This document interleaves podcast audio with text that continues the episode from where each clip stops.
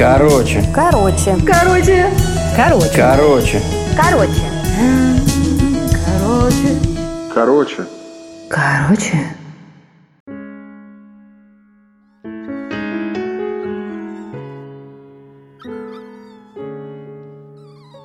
Сидя в большой и плохо освещенной комнате, он пугливо озирался по сторонам.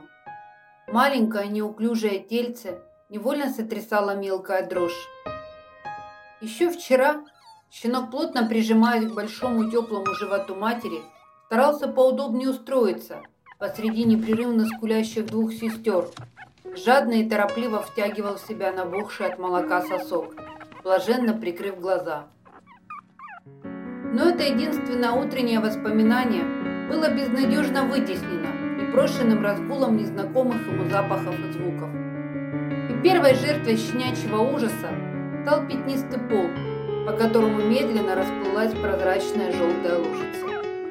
Послышались легкие торопливые шаги, и в комнату влетела девочка лет девяти с разбросанными по плечам светлыми волосами, а вместе с ней звонкая и нетерпеливая.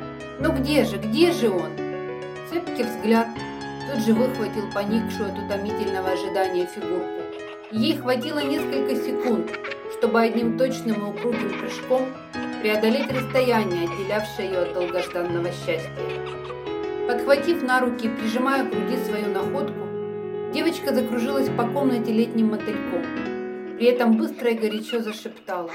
«Ты мой, слышишь, ты мой! Ничего не бойся! Мы теперь всегда, всегда будем вместе!» Щенок устало обмяк и тихо засопел, уткнувшись плюшевым носом в детскую шею.